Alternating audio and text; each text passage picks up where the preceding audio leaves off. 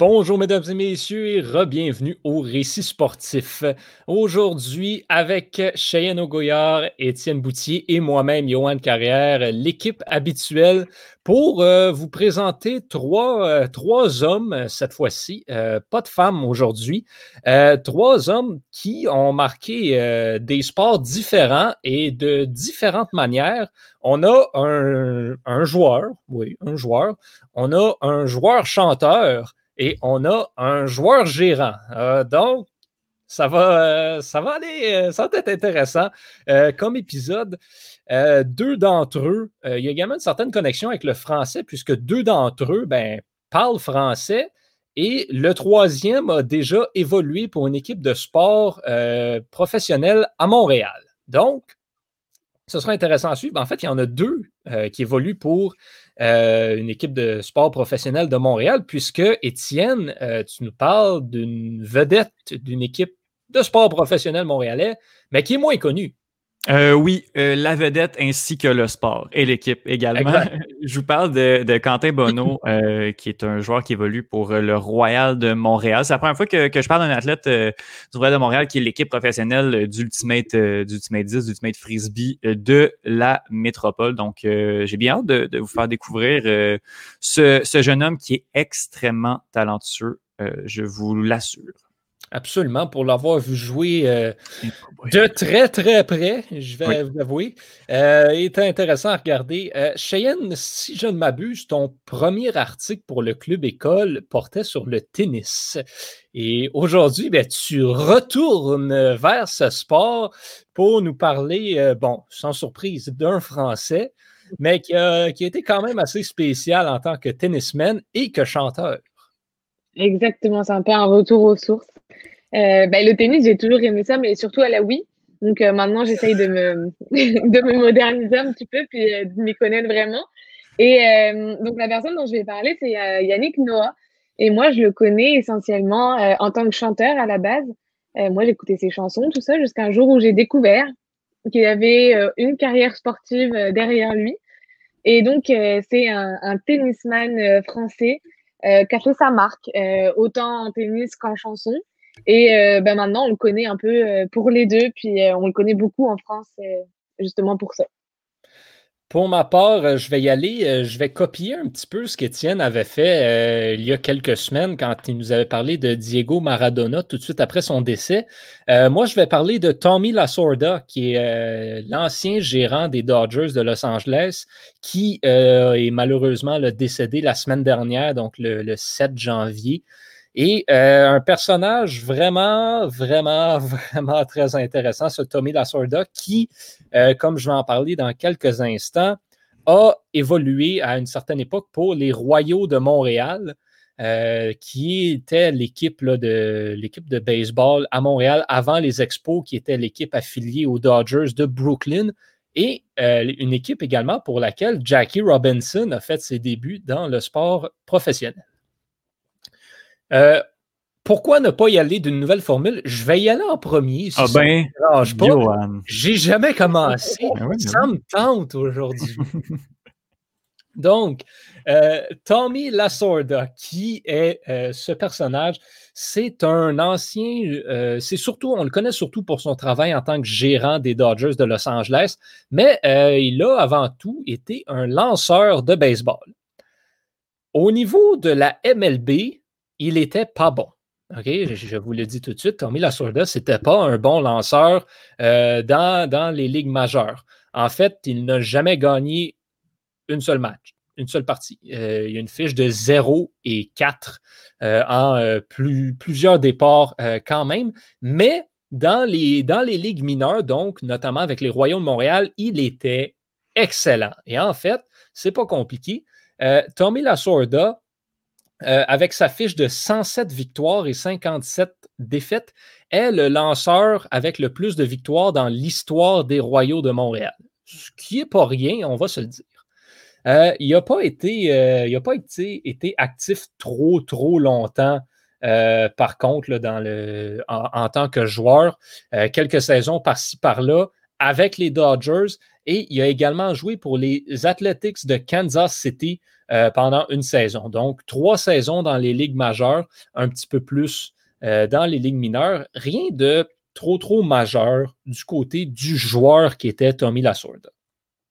Par contre, euh, il est par la suite euh, retourné dans l'organisation des, euh, Dodgers après que son, contrat a été racheté et il, est devenu coach de troisième but, qui est généralement une bonne place pour commencer pour, pour ceux qui aspirent à devenir gérant d'une équipe.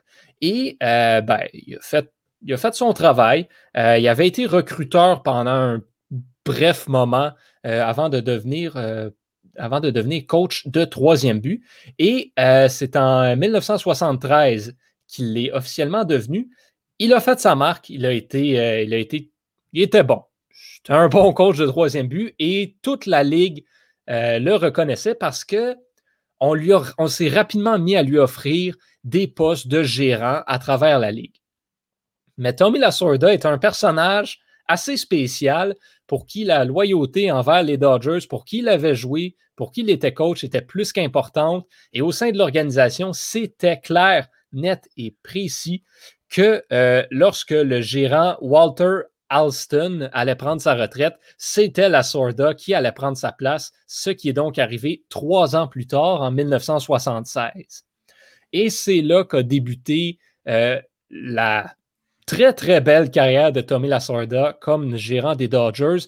20 ans euh, de carrière comme gérant, deux séries mondiales, huit titres de division et quatre titres euh, de, la la Ligue nationale.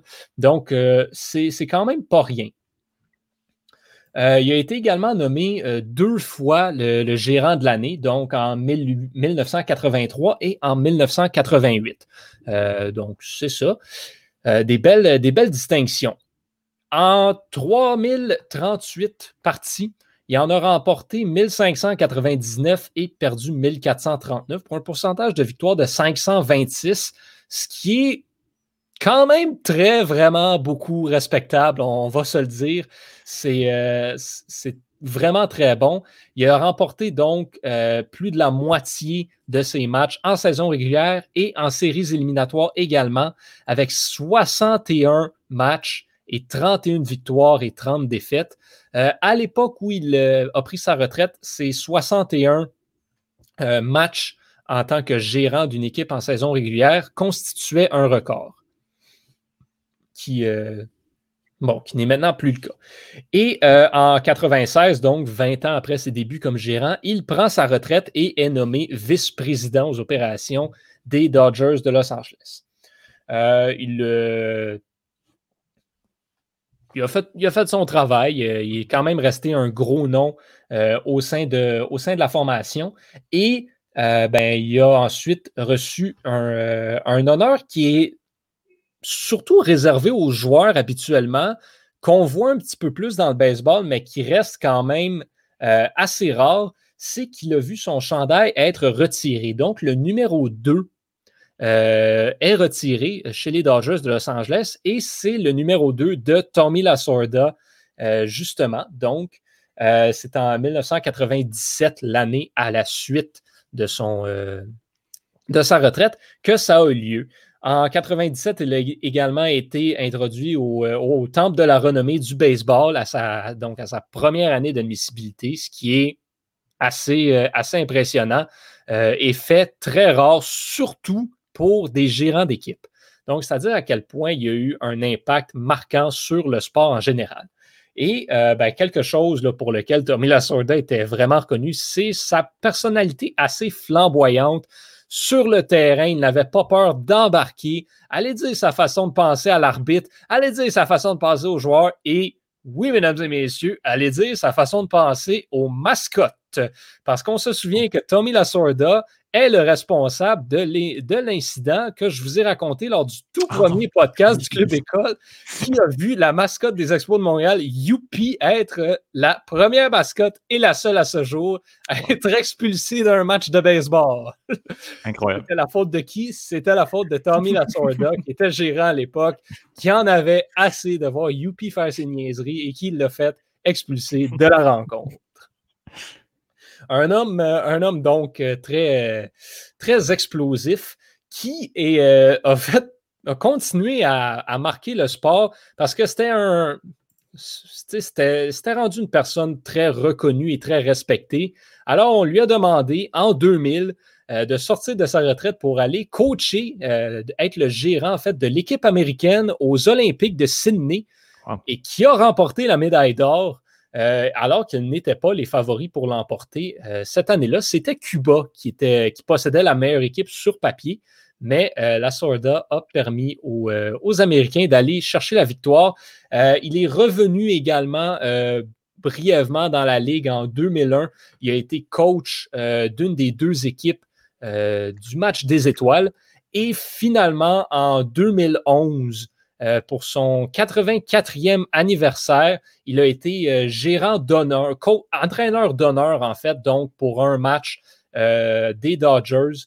Donc, ça démontre à quel point il a continué à être une figure importante, reconnue et respectée dans le monde du baseball.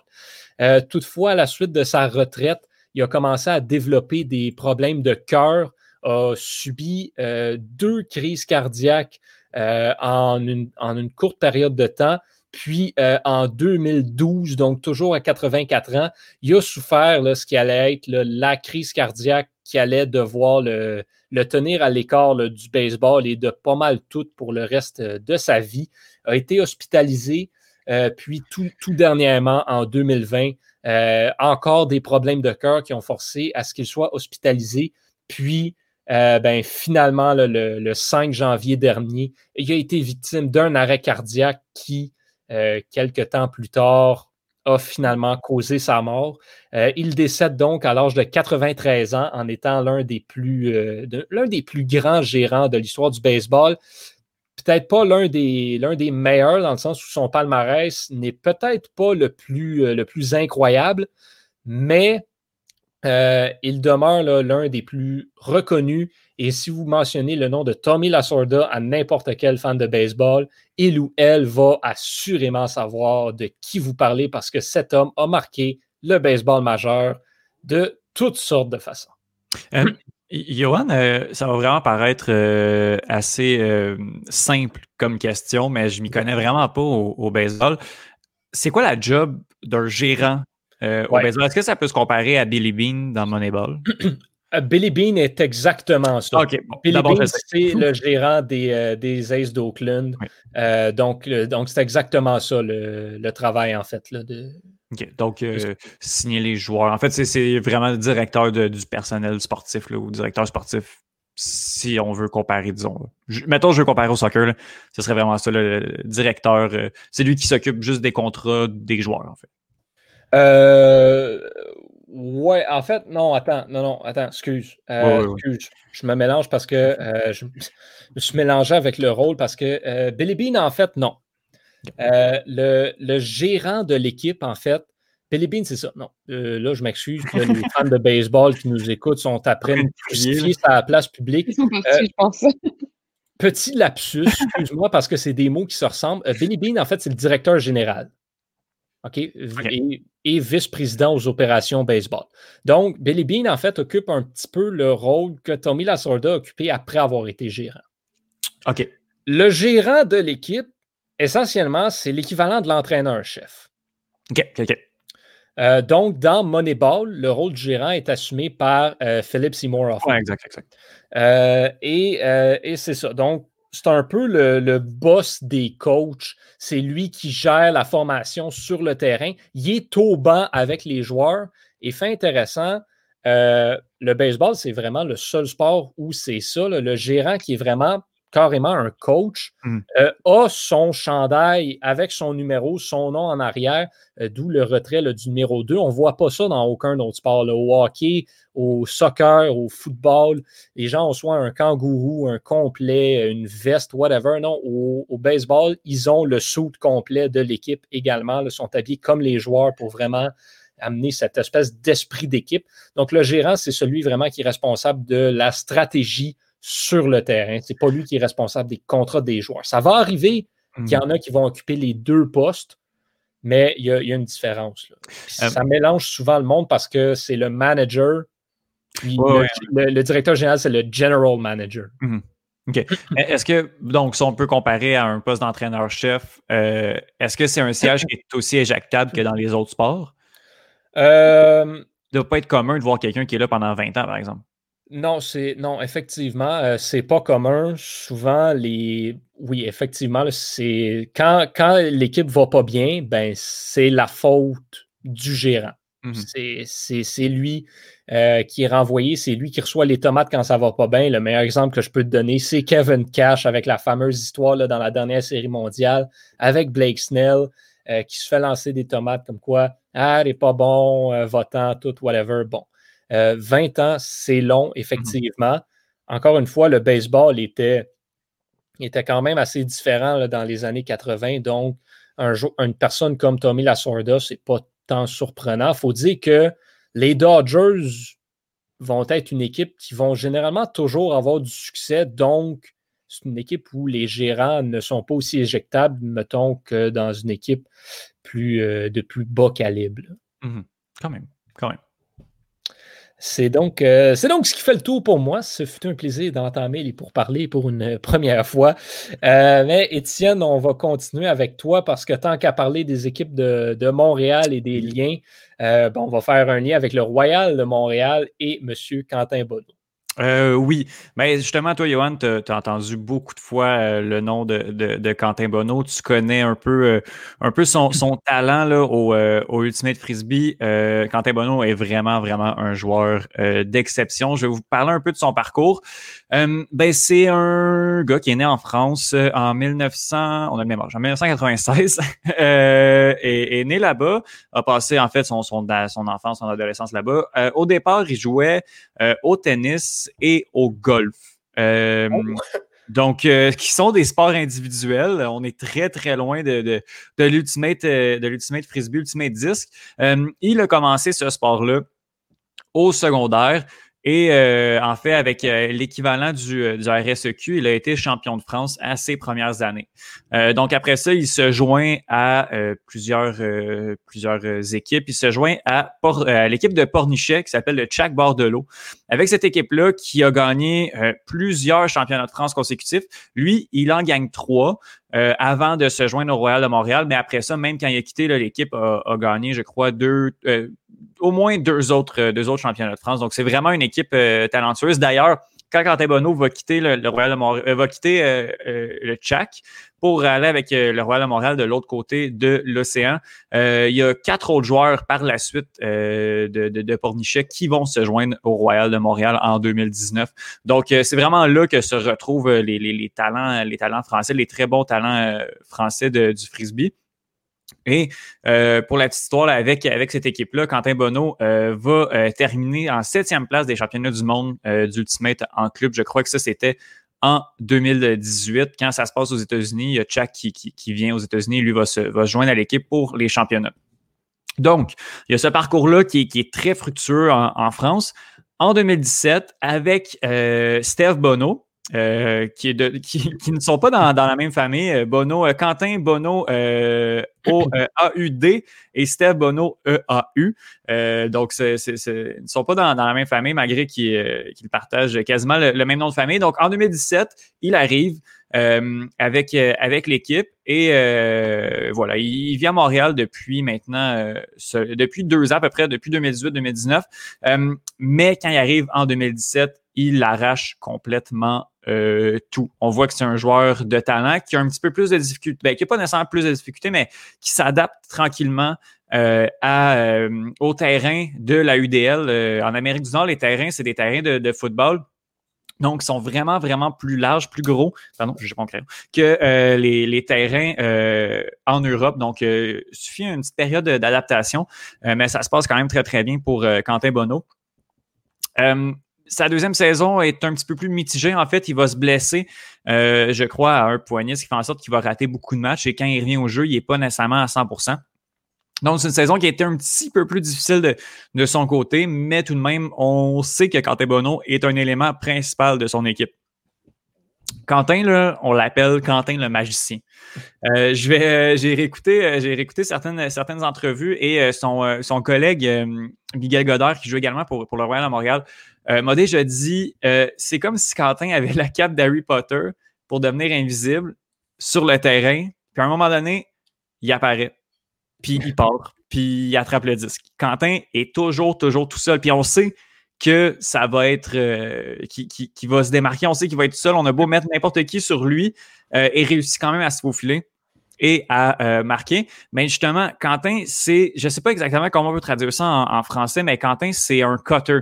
Donc, c'est lui qui fait les courses, c'est lui qui va faire les, les tracés et qui, normalement, va marquer des, les points. C'est lui souvent qui va attraper le disque dans la zone de but pour faire euh, les points. Euh, et justement, c'est à ce moment-là qui, est complètement incroyable. Il va avoir toute la couverture qu'il faut. Quand il décide qu'il se débarrasse de toi, il se débarrasse. Il, réussit à comprendre. Il m'a déjà dit qu'il réussissait à comprendre la demi-seconde où il pouvait partir. La demi-seconde où le joueur qui le couvre réussit à euh, à perdre un petit peu le focus, ben, c'est à ce moment-là que, que, Quentin part dans, l'autre direction. Puis extrêmement rapide. Donc, un coup que tu as perdu cette demi-seconde-là, c'est très, très difficile de, le rattraper. Et quand il joue avec, euh, avec un, un, handler, là, celui qui, qui, va majoritairement faire les passes, comme euh, Kevin Quinlan ou Steph Bono à l'époque où il, jouait pour, pour le Royal, ben, quand Quentin Bono part dans la zone de but, c'est fini.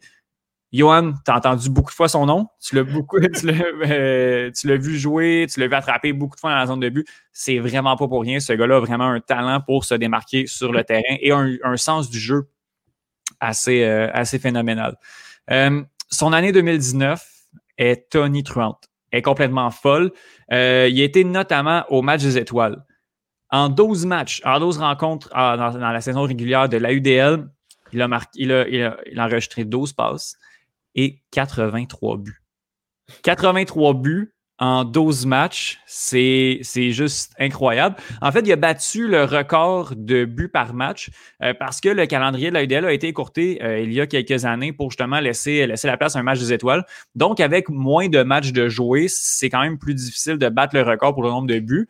Mais le ratio de buts par match, Quentin Bono, il l'a euh, il l'a battu en fait l'année dernière avec, je crois qu'il était de, je sais pas exactement, là, mais il l'a battu de un ou deux buts au dernier match de la, saison. Puis c'était une rencontre qui était complètement folle. En tout cas, j'étais là, Yohan. Je sais pas si, euh, toi, tu t'en rappelles un peu, mais euh, c'était un match qui était complètement fou. Pendant le match, il devait en faire comme 8 ou 9. Puis ça avait vraiment été lent. Je pense qu'à la fin, au, quatrième quart, il devait y en rester 4 ou 5 à marquer. C'était quand même pas mal. Puis après ça, un après l'autre, un après l'autre, un après l'autre, un après l'autre. Puis je pense que le Royal est allé égaliser euh, une remontée sur, euh, sur un, le, but et le record de Quentin Bono. C'était assez incroyable au euh, complexe sportif Claude Robillard. C'était vraiment, c'était vraiment des beaux moments. Honnêtement, les, matchs, les matchs du Royal à Montréal, l'ambiance est assez, est, assez le fun. Les fans qui sont là sont, sont, assez, sont assez intenses. Il n'y en a pas énormément mais euh, c'est pas la, la, quantité qui compte, c'est vraiment la qualité. Puis quand ça part dans le stade, ça part. Puis ça, je me rappelle que c'était la folie.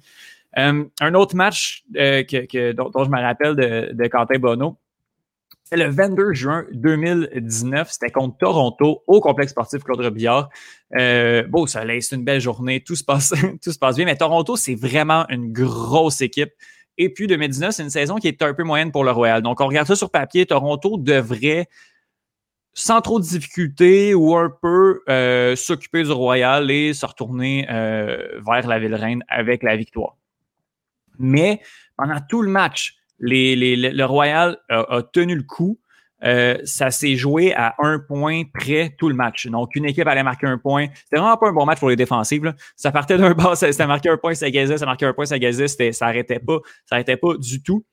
Deuxième demi, c'est juste, pardon, C'est un bord puis l'autre. C'est attaque, attaque, attaque, attaque, attaque. Il y a les points se marquent, les points se marquent, les points se marquent. Ce match-là, Quentin a fait 11 buts. 11 euh, buts euh, dans tout le match. Euh, donc, performance complètement incroyable. Lui et Kevin Quinlan, c'était assez fou. À la fin, c'est 23 à 22. Il reste 5 secondes. Toronto est avec le disque. Toronto essaye, on dit au football, un Hail Mary, là, essaye mm-hmm. le tout pour le tout, juste pour aller marquer le point. Puis là, tout le monde est dans la zone de but. Le disque vole. Tout le monde, tout le monde retient son souffle il y a quelqu'un, on voit quelqu'un qui saute une main, qui réussit à agripper le 10 dans la zone de but. Donc, si c'est un gars de Toronto, c'est 23-23. Si c'est un gars du Royal, c'est 23-22 et euh, Montréal emporte la partie. Ben, devinez qui avait attrapé le 10 en zone défensive à ce moment-là? C'était Quentin Bonneau. Quentin attrape le disque, lance le disque. Victoire du Royal de Montréal sur euh, le Rush de Toronto. C'était un match qui était complètement fou.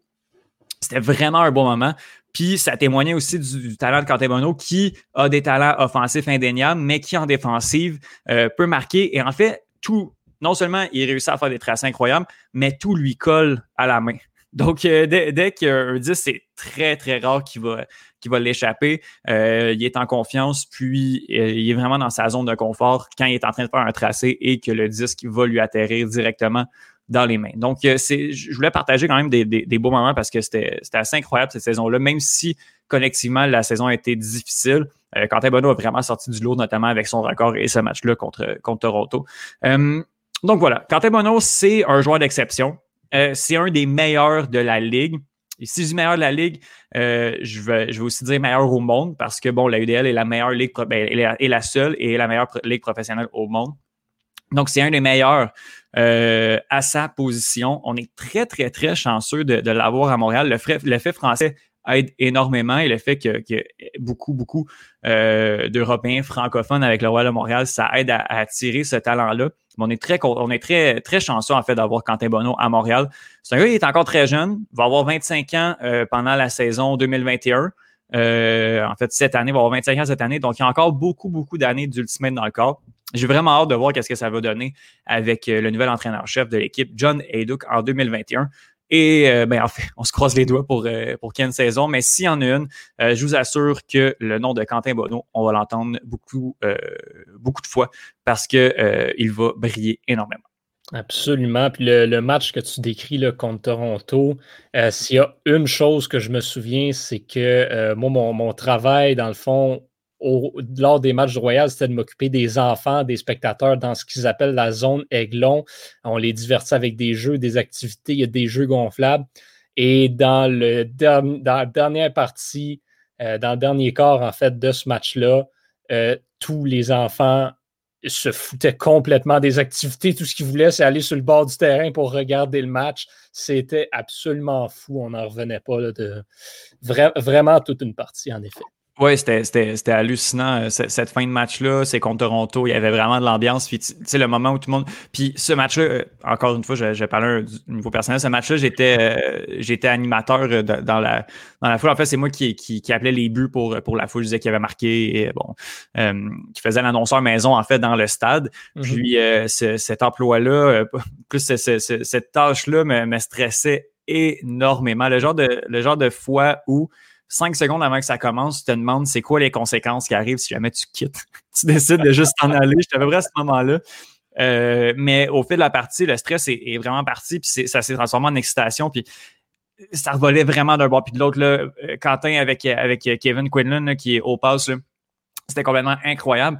Puis le, je me rappelle juste d'avoir crié le, comme le et victoire après parce que bon, euh, Quentin c'était, assez fou. Là. Tout le monde restait son souffle, puis on voit juste Quentin avec le 10 dans les mains réussir à l'attraper. C'était, oui, c'était un très très beau moment. Le plus drôle du Royal de Montréal, c'est qu'Étienne et moi, on s'est probablement déjà croisés à une époque où on se connaissait pas. Il y a des bonnes chances. J'ai passé mon été 2019 au complexe Londres Billard au match du Royal. Euh, toutes les fois, il y avait une game, j'étais là aussi. Euh, on va quitter le, Ultimate Frisbee pour se diriger vers un sport qu'apparemment Quentin Bonneau pratiquait quand il était plus jeune, le tennis, pour parler de Yannick Noah avec Cheyenne Ogoyard. Oui, exactement. Ben, Yannick Noah, pour la rapide biographie, il est né le 18 mai 1960 à Sedan, une ville des Ardennes, pour ceux qui connaissent un peu, c'est dans le nord-est de la France. puis, globalement, il était joueur, puis capitaine de tennis et également chanteur français. Alors, euh, je vais y aller d'abord avec la carrière sportive, puis je vais faire euh, date par date euh, globalement. Donc, en 76, d'abord en 75, puis en 76, il remporte le championnat de France cadet et atteint les demi-finales de l'Orange Bowl. en 77, il s'incline en finale de ce même ce même événement et il perd en huitième de finale de Wimbledon Junior euh, pour remporter cette même année les internationaux d'Italie Junior. Donc déjà très tôt, euh, sa carrière sportive est lancée. Euh, puis on va voir que sa carrière sportive va être va précéder en fait sa carrière musicale et tout s'enchaîne vraiment chronologiquement. C'est pour ça que j'y vais date par date. en 1978, il va débuter sa carrière professionnelle. Euh, il atteint la finale à Nice, donc dans le sud de la France. Il remporte euh, ses premiers titres à Manille en Espagne, puis à Calcutta en Inde. Il va participer ensuite à l'Open de Johannesburg en Afrique du Sud. Et euh, on le rappelle quand même, c'est un moment où à cet endroit-là, il y a l'apartheid. Donc beaucoup de Blancs quittent les tribunes à l'arrivée de Noah, qui lui est métis d'un père camerounais. Donc il a quand même réussi, il est venu, et puis c'est quand même c'est quand même euh, une situation compliquée, l'apartheid, euh, à cette époque-là. Euh, lui, il est quand même joueur de tennis et ça reste que c'est culturel.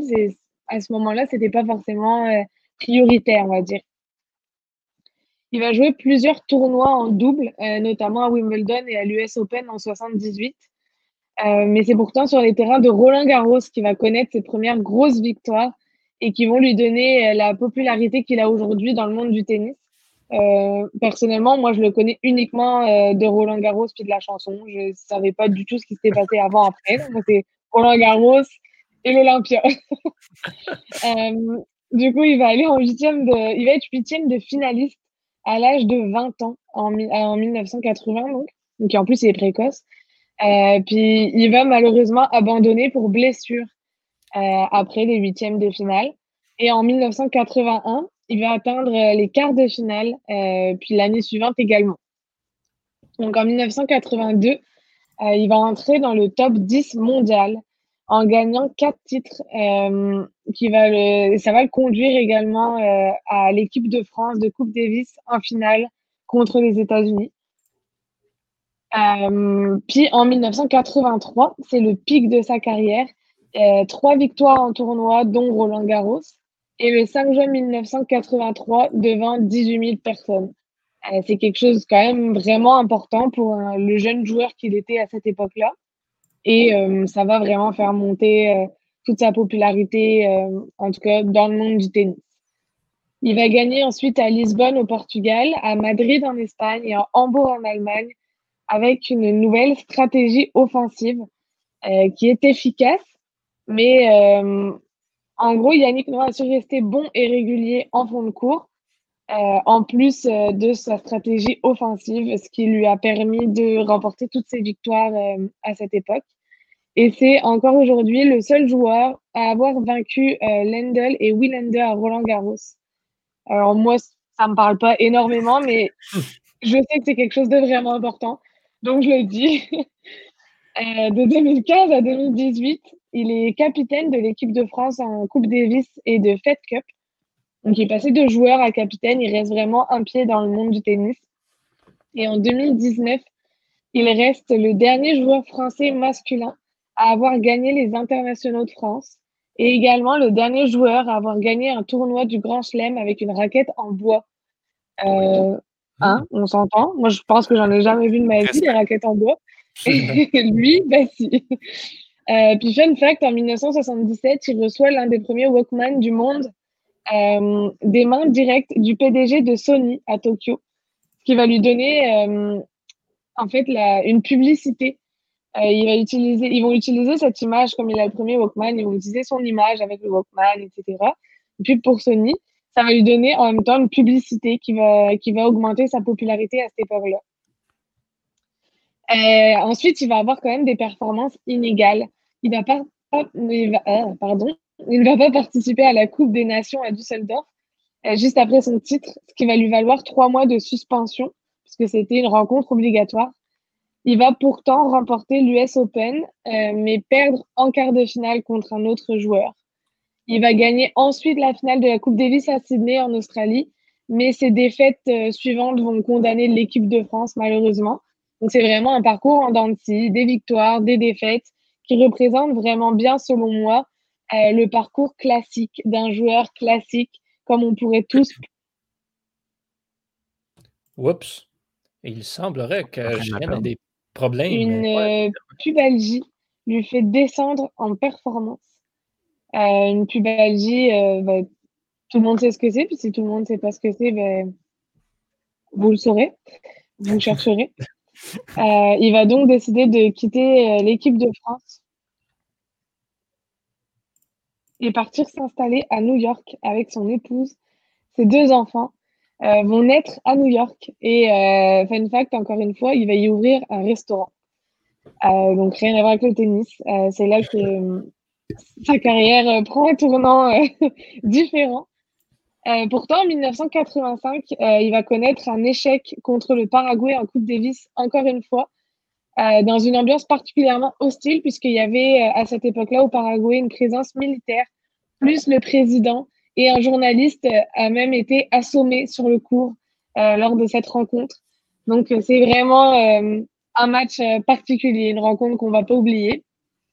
Il va ensuite aligner les échecs pour ne gagner que quatre matchs en cinq tournois qui est vraiment pas beaucoup. C'est toujours plus que moi, mais c'est vraiment pas beaucoup. Et euh, dans les années. C'est plus que Eugénie Bouchard. Exactement. Ah, la dans les années 1980, les joueurs comme Noah vont prendre un coup euh, avec l'arrivée de nouveaux matériels comme les raquettes en carbone, euh, les moyens tamis, etc., au profit de jeunes joueurs de l'époque.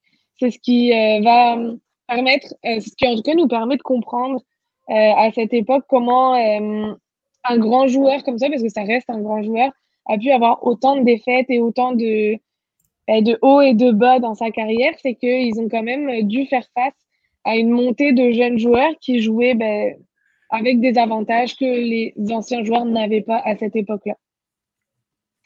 En 1986, il devient donc numéro 3 mondial, ce qui reste le meilleur classement ATP pour Association of Tennis Professionals pour un joueur français euh, et il reçoit en 86 le prix de la sportivité. Euh, ça veut tout dire et rien dire, hein, mais le prix de la sportivité, tout le monde ne l'a pas dans le monde du sport, hein, on s'entend. Mhm. Et en, 80, en 91, donc, il arrête sa carrière de joueur, avec au total 473 victoires pour 208 défaites. Euh, c'est pas un si pire ratio, on s'entend. Mais il reviendra en 1995 et en 1996, euh, il fera un retour éclair euh, un peu sur, euh, sur les, les cours. Il va se reconvertir donc en capitaine de l'équipe de France de Coupe Davis, comme on disait précédemment. Et la France euh, va gagner en 91 le trophée, ce qui n'était pas arrivé depuis 59 ans. Donc grâce à lui. Et c'est quand même quelque chose qu'il faut euh, remarquer. On va passer ensuite à sa carrière musicale, donc rapidement, parce que c'est quand même, ça fait partie du joueur qu'il était et du joueur qu'il est, parce que ça fait partie de sa carrière en tant que personne. Donc, il va commencer sa carrière en 1990 vers l'âge de 30 ans, donc plus ou moins après sa carrière sportive. Son style, c'est reggae, variété. Euh, en tout cas, c'est comme ça qu'on le connaît. Euh, pour la petite histoire, euh, moi, c'est le premier, le premier chanteur que j'ai vu en concert dans une petite ville près de chez moi. Et c'était un concert à air ouverte. On était dans la fosse, tous debout. Il a traversé la fosse à pieds nus parce que c'est un chanteur qui chante à pieds nus sur scène. Il est toujours pieds nus. D'ailleurs, si je me trompe pas, il a joué aussi euh, certains matchs de tennis à pieds nus. Et donc, il est sorti de la scène. Intéressant. Notre époque. C'est un fun fact dont tout le monde se fout, mais je trouvais important de le préciser. Voilà, merci. euh, sa première chanson devient le tube de l'été en 91 et gagne, euh, et gagne en médiatisation lorsque la France va gagner la Coupe Davis. Parce qu'à cette époque-là, il était capitaine jusqu'à l'année d'avant, donc en 1990. Donc ces carrières sont vraiment interreliées et interconnectées euh, jusqu'à la fin. Il va d'ailleurs connaître, connaître un succès assez modeste pendant plusieurs années, mais devenir très populaire en l'an 2000 avec son quatrième album. Euh, il va faire des compositions et également des reprises, enchaîner les tournées. Et en 2010, il sort son huitième album. En 2013, par contre, malheureusement, il perd en popularité et descend dans le classement euh, des personnalités préférées des Français parce qu'il y est resté quand même vraiment longtemps de par sa carrière sportive et sa carrière musicale. Et il va payer malheureusement son soutien euh, pour euh, le président de l'époque, François Hollande, et Dieudonné. Euh, si vous le connaissez pas, googlez-le. c'est quand même quelque chose. ça pourrait faire un autre portrait, mais même si c'est pas de sport. et en 2019, il revient avec un nouvel album. Et en 2020, il sort deux singles. Donc, il est quand même encore présent, faiblement présent, mais toujours présent dans euh, la scène française, que ce soit scène sportive ou scène musicale. C'est quelqu'un qui a quand même marqué, euh, marqué les esprits. Puis euh, en France, je ne suis pas sûre, à part peut-être la nouvelle génération, mais je pense que tout le monde connaît Yannick Noah en France. et c'est sur ces belles paroles que je termine mon portrait aujourd'hui. Cheyenne, accepterais-tu de faire le lien entre Yannick Noah et Jacques Villeneuve? Pourquoi pas? Ça, cette, blague-là, euh, je suis vraiment fier de celle-là parce que Accepterais-tu, c'est euh, le titre euh, du tube de Jacques Villeneuve, qui est un ancien pilote automobile québécois, qui avait sorti un album, mais qui avait été vraiment démoli par la critique. Donc, c'est juste ça que je voulais faire. Comme, mais je voulais juste faire le, le, gag accepterais-tu pour le titre de la chanson? Mais pour vrai, c'était vraiment mauvais. Il faut vraiment l'écouter ça parce que c'est pas bon. mais, mais euh, oui, bon, voilà. Veux-tu que je t'en fasse des vrais liens, par contre? Vas-y. Euh, parce que j'ai l'impression que dans ce podcast-ci, on trouve toujours le moyen de faire des liens entre toutes. Euh, ben, Yannick Noah est propriétaire d'un restaurant. Mm-hmm. Ben, Tommy Lasorda, dont j'ai parlé avant de mourir, ben, il a ouvert un restaurant, puis il était propriétaire d'un autre.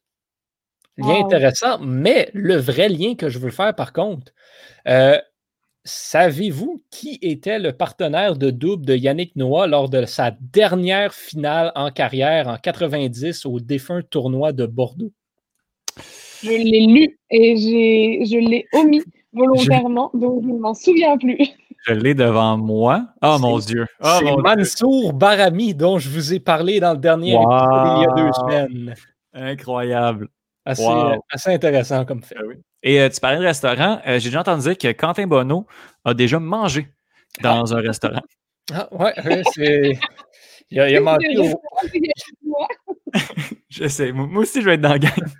il a mangé au AEW. voilà. à côté, à côté. Il est meilleur que nous pour faire des liens. Là. ouais. Et boy, hein. Ah, euh... On est le soir. C'est la première fois qu'on fait le soir. Là. Je suis un jour assez fatigué. C'est intéressant. Bon, euh, sur ces belles paroles, ben, justement, hier le soir, euh, c'est mercredi, le Canadien joue, donc euh, je vais vous souhaiter une bonne soirée. Étienne Boutier, Cheyenne Ogoyard, ainsi qu'à tous, tous ceux et celles qui nous, euh, qui nous écoutent et qui apprécient le podcast. Merci de votre soutien.